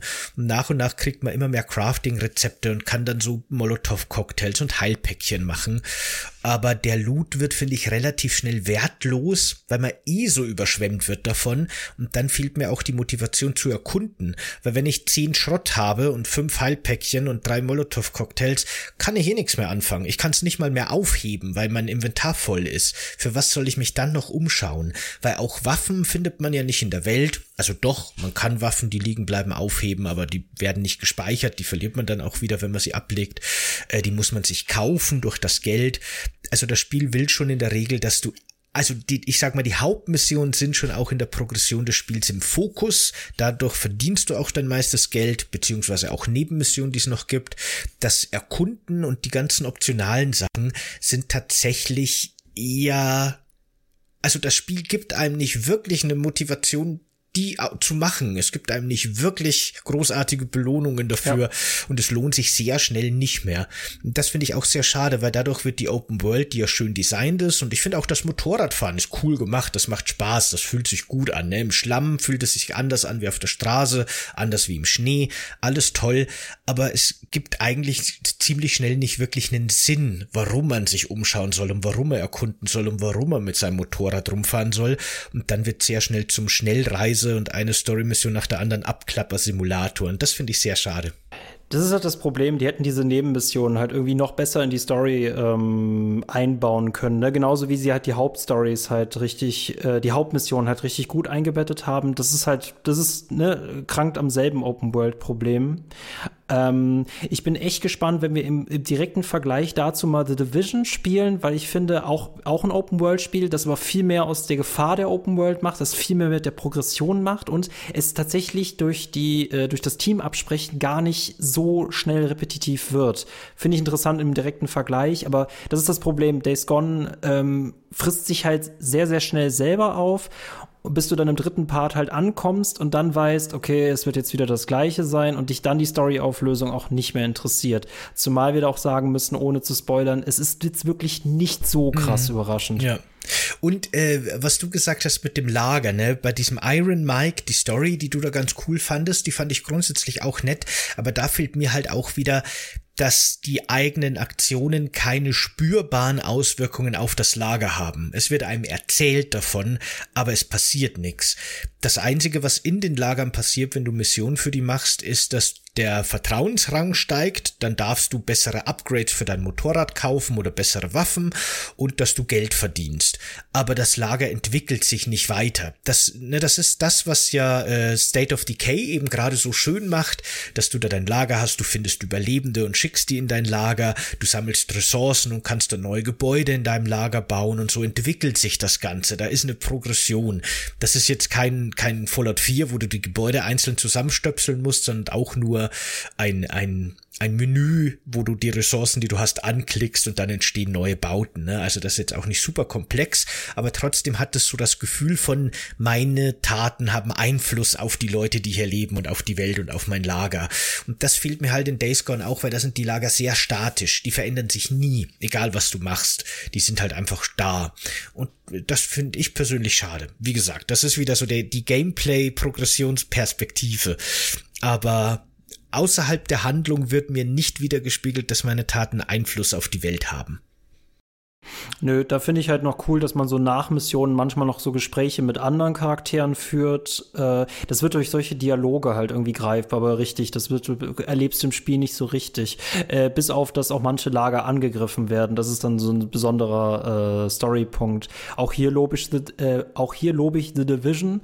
Du hast wirklich wenig Story in The Division, aber äh, du fängst auch hier mit einem Basislager an, dass du aber durch deine Taten ähm, das fängt echt sehr rudimentär an mit ganz wenig Ausrüstung und je mehr du machst, desto mehr hübscher wird das. Und du siehst halt wirklich in jeder Station, weil äh, in der Vision Medizin, Militär und Schutz haben unterschiedliche Stationen, unterschiedliche Missionen und dadurch wirkt die Basis halt immer prachtvoller. Und das fühlt sich so optisch schon cool an, dass dadurch einfach immer viel mehr Details aufploppen. Hast du bei Days Gone nicht, richtig. Ähm, das hätte echt noch so viel Potenzial für Days Gone 2. Aber ja, wir werden es nicht bekommen und vielleicht ist es auch nicht schlimm. Aber ich wünsche mir immer noch einen Hybriden zwischen The Last of Us und State of Decay, weil The Last of Us hat mir zu wenig Open World und zu wenig Gameplay und State of Decay hat mir zu wenig Story. Und zu wenig Konsig, also zu wenig. Was ich bei State of Decay schade finde, ist, dann, dann feierst du eine Party in deinem Lager und dann wird die aber nicht dargestellt, sondern du kriegst einfach nur so einen Bonus. Und das macht es für mich nicht fühlbar, wen ich da eigentlich, wen ich mich da eigentlich kümmere. Mhm. Ich mag ja State of Decay wirklich gerne. Also so rein von vom Spiel an sich, ne, ist das jetzt von den drei Titeln, die wir hier vergleichen, äh, eigentlich mein liebstes, weil ich auf Story verzichten kann, wenn dafür das Gameplay gut ist. Und das ist halt bei State of Decay leider so, dass ich finde, das Spiel ist sehr gamey und hat eben sehr gute Progressionsmechaniken und man wird fürs Erkunden belohnt und so weiter und das Gameplay ist in Ordnung, aber es ist schon sehr steril irgendwie. Es ist schon sehr weiß ich nicht, es, es hat irgendwie nicht so eine gute Atmosphäre. Es ist irgendwie einfach wirklich so dieser Sandbox-Kasten, diese Zombie-Sandbox so ein bisschen. Und ähm, mehr aber auch nicht. Da, da fehlt mir so ein bisschen die, die Seele, das Herz von dem Ganzen. Das habe ich dann nicht so. Das kommt mir eben wirklich wie ein, ein sehr, also das ist ja auch sehr mechanisch und das will es auch sein und das mag ich, aber aufgrund dieser sehr starren Mechaniken ist es eben nicht sehr organisch und nicht sehr beseelt. Ja, genau. Das ist schon das beste Wort. Deswegen sage ich halt immer, äh, Days Gone, der Mittelteil, der ist echt gut genommen und macht noch ein paar Endgame-Horden, aber ähm, ich bin mal gespannt, ob du äh, Lust auf einen Spoiler-Part hier hast, weil so viel zu erzählen gibt es tatsächlich gar nicht. Ähm, von mir aus, also ich habe nichts dagegen. Aber wolltest du nicht noch auf die, auf den Tweet, glaube ich, war es von dem äh, Chefentwickler des Spiels eingehen, bevor wir in den Spoiler-Part gehen?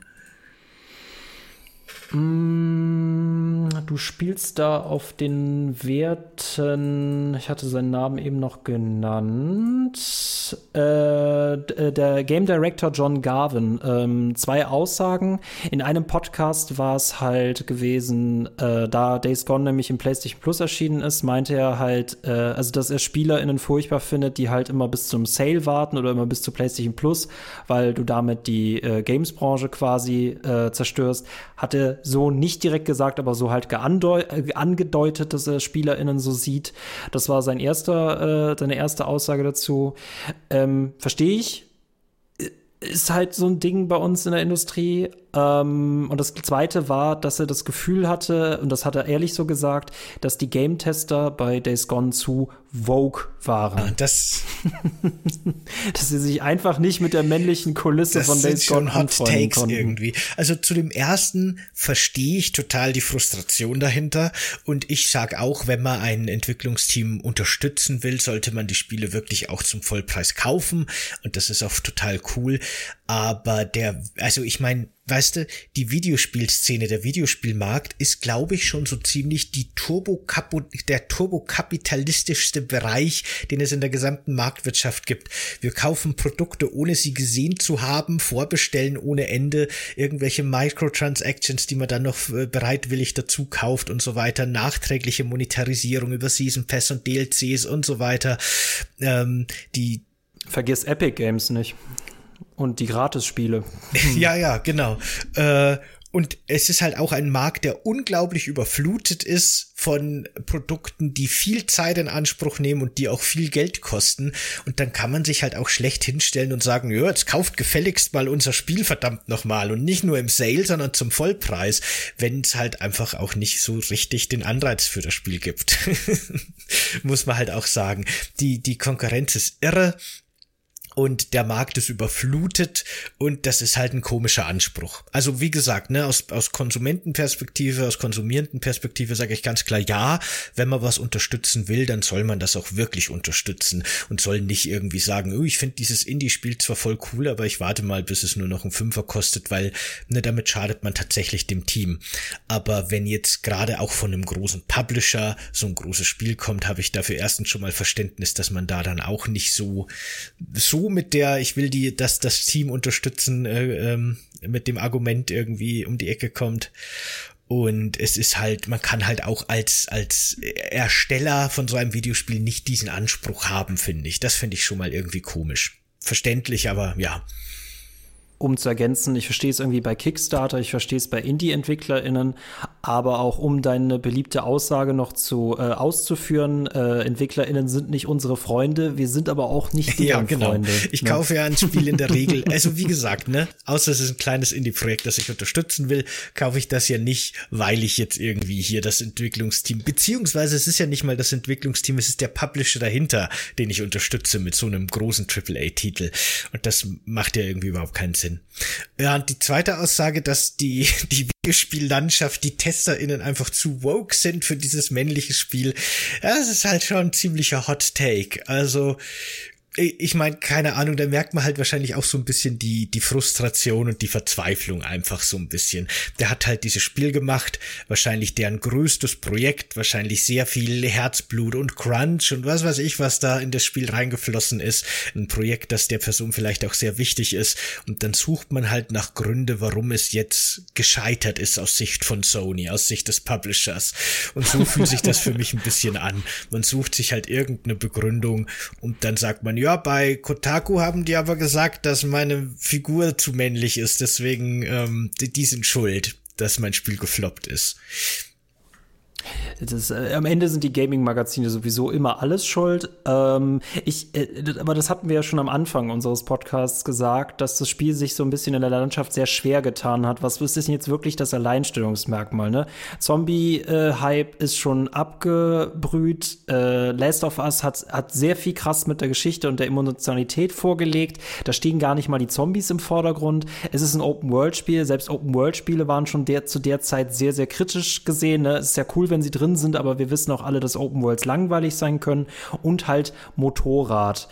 Ähm, und wir wissen halt auch oft bei, bei Spielen zählt mittlerweile auch so, äh, so, so Diversität. Also du kriegst mich, glaube ich, mehr mit einem Rollenspiel, als wenn ich dir so einen sehr, sehr eingefärchten Charakter gebe, der sehr konservativ ist. Ne, äh, keine gute Grundlage. Ne? Und ich, finde, die haben auf jeden Fall viel Potenzial. Wie gesagt, ich spreche mal von diesem Hybriden, aber äh, das würde mich jetzt auch mal interessieren bei Statistik, was die Leute, also selbst die Leute, die dieses Spiel befürworten, was die daran am coolsten fanden. Es kann natürlich auch sagen, dass die Leute einfach geil fanden, dass das ein Zombie-Shooter war. Ähm, weiß ich alles nicht. Aber letztendlich hat's die Rechnung halt gegen die große Konkurrenz nicht gemacht. Ne? Mhm. Was sagst du denn dazu? Das finde ich noch interessant, vielleicht zum Abschluss ähm, zu der Metacritic-Score von Oha, 71. Okay. Warte, das interessiert mich jetzt mal. Nämlich das finde ich auch immer interessant. Ihr müsst euch bei einem Metacritic-Wert, ähm, müsst ihr euch vor allem gucken, wie der sich zusammensetzt. Also aus wie viel verschiedenen Dings. Bist du bei PC oder bei, oh, du bist sogar bei PS4. Mhm. Ich bin bei mhm. PS4. Wir haben die meisten Reviews sind sogar positiv. Wir haben sehr viele gemixte Reviews im 70er, 60er Bereich und nur ganz wenige, die wirklich negativ sind. Äh, ihr habt ja nämlich vor allem gerade zum 100er Bereich Daily Star oder 96 ist Cheat Code Central, also meistens so, so No-Namer-Magazine sind meistens extrem hoch, weil sie sich wahrscheinlich beim Publisher so ein bisschen beliebt machen wollen. Mhm. Aber so der erste relevante für die Landschaft, oh Gott, taucht, oh Gott, ich scroll immer noch. Äh, äh, WCCFT, äh, WCCF mit 84. GamePro Germany ist bei 82. Das ist echt noch fair. Äh, DualShockers bei 80. GameRant auch halt 80. Hm. Es gibt natürlich auch sehr viele Magazine, die halt nicht mit Prozentwerten, nicht mit der 100er Skala, sondern mit einer 10er Skala zum Beispiel. Und da muss ich halt schon sagen, Nee, eine 8 würde ich dem Spiel auch nicht geben. Da kriegt schon eine 7. Und so errechnet sich dann halt vielleicht auch ein relativ niedriger 70er Wert in der Metascore, weil das halt einfach viele 7er bekommen hat. Wie man auch sieht, es hat ja auch viele 70er Wertungen durch die Bank, weil es halt für eine 8 für mich persönlich jetzt gefühlt auch nicht wirklich reichen würde. Da wäre es schon eher eine 7, wenn ich in diesen, in diesen, äh, wenn ich in einer 10er Skala werten müsste. Äh, äh, lustig, 65er äh, Wertung von IGN. Days Gone feels bloated like a movie that goes on for an hour longer than it needs to, uh, to or should, should mhm. have. Mhm. Genau, das passt sehr, sehr gut. Ja, ähm, ja Games Radar auch. Ich, ich finde, das trifft es eigentlich ganz gut, wie du meintest, äh, nichts Halbes und nichts Ganzes. Also es, es, es kann irgendwie auf keiner Ebene so richtig krass ähm, ne, äh, liefern. Ja, genau. Hat viel Potenzial, eben. aber liefert halt nicht. Ja, ja. Das Spiel macht halt wirklich 100 Sachen und alle davon sind schon okay. Aber keine einzige davon ist so richtig gut. Und das ist, glaube ich, so das Problem. Und ne, das IGN Review schreibt halt wirklich gut. Es ist einfach auch zu viel von diesem ganzen mittelmäßigen Zeug, das wahrscheinlich auch allein schon dadurch, dass es weniger portioniert gewesen wäre, besser gewesen wäre. Wenn ich die Nester nicht 50 mal, sondern nur 5 mal hätte ausräumen müssen, hätte ich jetzt wahrscheinlich ein positiveres Bild von dem Nester ausräumen. Das ist halt auch so ein bisschen das Problem. Ich, ich finde immer noch den Open World Ansatz, den das, äh, den ich weiß nicht genau, ob das Original Mafia das auch so gemacht hat. Ich spreche jetzt vom Remaster. Ähm, du hattest keine wirklich freie Open World. Du warst für Mission für Mission warst du in der Open World unterwegs, aber ansonsten solltest du da gar nichts machen. Und vielleicht wäre das hier, äh, vielleicht bräuchten wir das mal wieder eine lineare Open World. Open World als Basis, aber du darfst dich nur in linearen Missionen dort aufhalten und immer mal wieder ein bisschen was abseits machen. Hätte dem Spiel vielleicht besser getan. Aber ich finde, wir brauchen, wir bräuchten mal definitiv eine Alternative zu The Last of Us, äh, weil ich es ein bisschen schade finde. Also ich ich, ich, ich, ich dürste nach einem Hybriden und ich brauche nicht auf Last of Us 3 zu warten, zumal sie sich mit dem Remake bei mir so ein bisschen unbeliebt gemacht haben. Na gut. Ja, ich weiß nicht, willst du noch in einen Spoiler-Part gehen? Gibt's was, das du da erzählen willst drüber? Es gibt echt nicht so viel zu. Lass nur den Spoiler-Part weg, Leute. Ähm, beziehungsweise kurze Ankündigung, aber ich werde hier keinen Ton reinschneiden, da ist mir die Arbeit ein bisschen zu schade. Wenn ihr nicht gespoilert werden wollt, schaltet jetzt ab. 5, 4, 3, 2, 1, 0. Ähm, lange Rede, kurzer Sinn. Äh, seine Freundin ist natürlich nicht tot, die lebt noch. Äh, darüber hinaus ist sie halt am, äh, an der Zombie-Epidemie fast mitverantwortlich, ich glaube sogar direkt mitverantwortlich. Und sie arbeitet im dritten Part an, äh, in einem Militärlager und soll da einem äh, Diktator helfen, den wir am Ende auch abknallen müssen das ist halt draufgesetzt. Auf den zweiten Part sieht das echt komisch aus. Was ich noch viel cooler finde, da darfst du selber entscheiden, ob ich dich da ins Begehen spoilern kann. Möchtest du das große Geheimnis hinter dem Wissenschaftler wissen, mit dem wir interagieren? Ach, der hat noch eine weitere Story. Hm, da gibt's nämlich ein geheimes Ende mit ihm. Ach ja, dann sag, her damit. Unter seiner Schutzanzug ist er längst infiziert. Dam, dam, dam. Und das finde ich tatsächlich ein cooles Ende. Aber was, was genau will das Ende damit sagen? Also deutet das irgendwie darauf hin, dass die Zombies intelligenter sind, als man denkt? Oder ist er in so einer Zwischenphase und wird noch zu einem richtigen Zombie? Oder ist er die nächste Evolutionsstufe von den Zombies oder was? Letzteres, das, was Aha. du da gesagt hast. Okay. Das wird ja so ein bisschen angedeutet, dass dieser Virus oder was auch immer die Zombies zu dem macht, was sie sind, quasi anscheinend äh, quasi geplant ist und eine Biowaffe ist und ein Ziel verfolgt, so ungefähr, und nicht nur eine zufällige Krankheit. Und dass das, was noch kommt, was uns noch bevorsteht, viel schlimmer sein wird, bla bla bla. Deswegen habe ich mir schon sowas gedacht. Aber das, ich, jetzt wo ich das weiß, hätte ich, glaube ich, doch keinen zweiten Teil, ehrlich gesagt. Weil für mich und für dich ja auch sind die Banditenlager, wo man gegen Menschen kämpft, so ein bisschen das Schwächste an, an Aktivitäten in dem Spiel. Und wenn jetzt dann die neuen Zombies im Nachfolger einfach auch nur Menschen sind, die vielleicht ein bisschen mehr aushalten, dann fühlt sich das für mich eher nach einer Verschlechterung an als einer Verbesserung. Ich, äh, du hattest ja auch diesen Part gehabt, wo man ja die Ripper in ihrem Hauptlager angreift. Das, das fand ich irgendwie noch cool, dass man wusste, dass es irgendwann mal so zu einer Eskalation mit diesen verrückten Rippern kommen wird. Du hast die auch gespielt. Ich fand das von der Atmosphäre her ganz cool. Das hat natürlich am Gameplay überhaupt nichts geändert. Wie sahst du das? Ja, das fand ich auch ganz nett. Äh, dieses Ripper-Kapitel fand ich wirklich auch cool inszeniert. Ne? Ich fand auch die Idee schön, dass das so eine sektenartige Fraktion ist, die sagt, die Welt gehört jetzt diesen Zombies und wir müssen uns jetzt anpassen. Und deswegen ritzen die sich Wunden überall in den Körper und rasieren alle ihre Haare ab und gehen irgendwie auf Drogen in so Horden auch durch ihre Lager. Mich hätte noch interessiert, ob es funktioniert mich hätte, das wird, glaube ich, im Spiel nie gezeigt. Mich hätte interessiert, ob das klappt und ob man so koexistieren kann mit diesen Freakern. Weil das wäre noch interessant. Das wäre cool, weil vielleicht haben die Freaker recht letztendlich. Was Aber ich ja. noch total Banane fand, war, und du hast den Endkampf ja auch gespielt, ne? Den Endkampf gegen den Ripper-Typen. In, in, dem Lager, ja, ja, genau. Mhm. Das war so lächerlich, weil ihr müsst euch überlegen, ihr seid ihr seid in der Apokalypse, ihr habt eigentlich mit niemandem mehr zu tun, den ihr kennt. Und plötzlich begegnet ihr diesem Boss und Deacon sagt, bist du das? Ich weiß nicht mehr, ob der Name so richtig ist. Bist du das, Jerry? Und dann ist das natürlich einer aus der alten Biker-Gang. Wie, wie, wie, ganz ehrlich, die Wahrscheinlichkeit, dass das ist, ist gegen null. Und das ist, das fand ich in dem Moment so GZSZ-mäßig unnötig.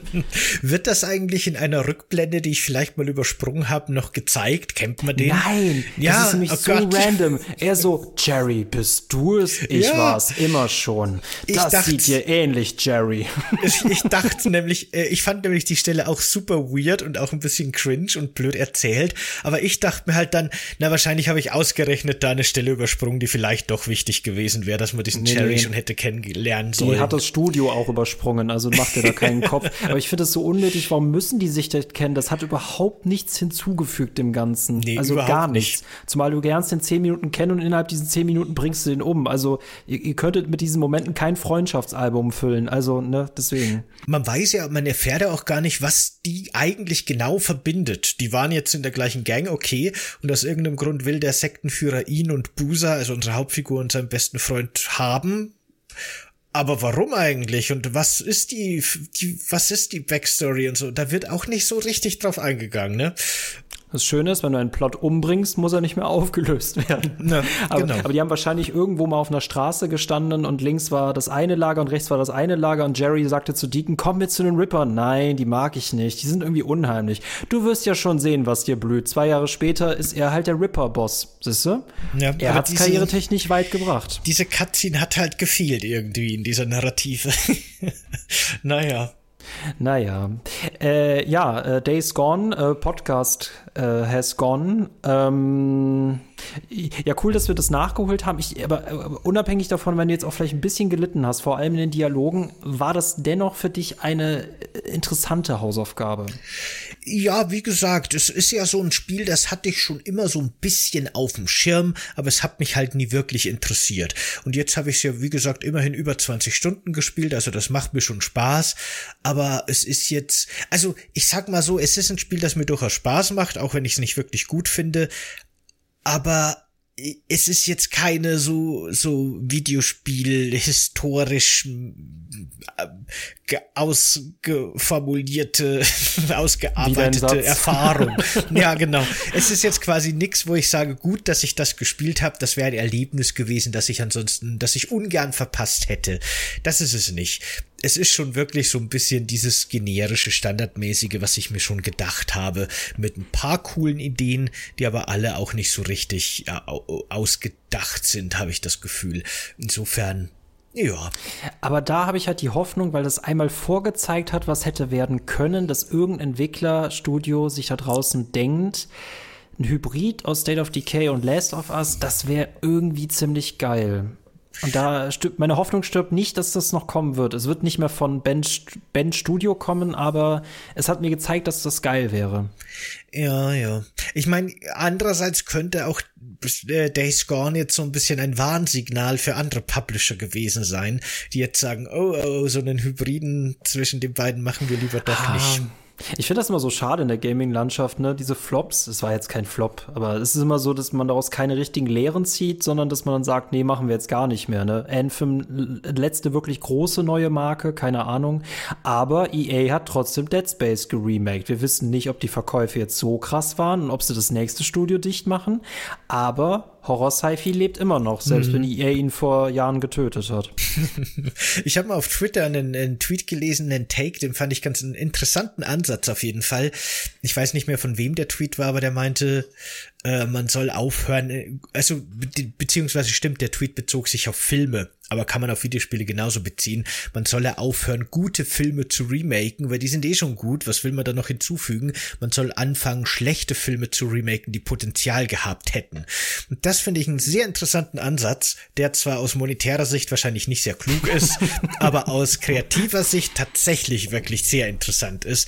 Days Gone hätte so viel dringender ein gutes Remake gebraucht mit neuen Inhalten und ein bisschen mehr Ideen vielleicht und ein bisschen anderer Struktur als jetzt The Last of Us zum Beispiel. Und ich glaube, das war der allerwichtigste Satz in diesem Podcast.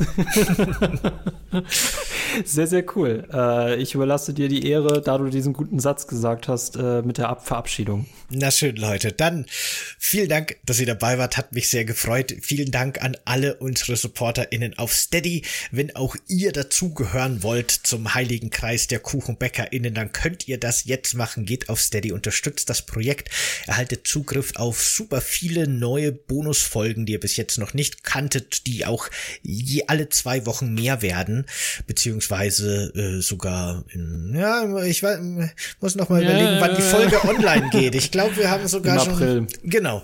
Dann, oh Gott, Leute, dann ist hinter der Paywall jetzt schon ähm, das absolut. Ihr wisst es ja schon. Ihr, ihr wisst, wisst es ja, schon. Ne? Wir, wir wissen es noch nicht, aber das absolut coolste Projekt aller Zeiten. Ähm, ja, schaut da gerne vorbei, würde uns sehr freuen, unterstützt das Projekt natürlich, hilft uns beim Wachsen und hilft uns dabei, mehr coolen Content zu machen und ihr kriegt auch noch was dafür. Eine Win-Win-Situation für alle. Also danke an euch, danke an alle, danke fürs dabei sein. Wenn ihr das jetzt gerade auf YouTube seht, dann gerne liken und abonnieren und ihr könnt uns gerne einen Kommentar da lassen. Wie findet ihr Days Gone? Habt ihr es gespielt? Wie habt ihr äh, wie habt ihr es empfunden? Ist es für euch wirklich ein cooles, spaßiges Open-World-Spiel? Findet ihr die 71er Wertung viel zu niedrig oder ist es für euch wirklich eher so ein bisschen Mittelmaß? Fandet ihr es vielleicht sogar ganz schlecht? All das gerne in die Infobox, äh Quatsch, in die Kommentare. Ich bin aber heute auch durch, Mensch. Und wenn ihr das jetzt als Podcast hört, über den RSS-Feed in der Podcast-App eures Vertrauens oder auf Spotify, dann könnt ihr gerne auf unserem Discord-Server vorbeischauen. Auch dort könnt ihr uns gerne eure, eure Gedanken zu dieser Folge und zu Days Gone mitteilen. Würde uns sehr freuen. Info äh, in der, in der, in den Show Notes, so heißt es beim Podcast, findet ihr den Link dazu. Vielen Dank und bis zum nächsten Mal. Macht's gut. Ciao. Ciao, Leute. Ciao.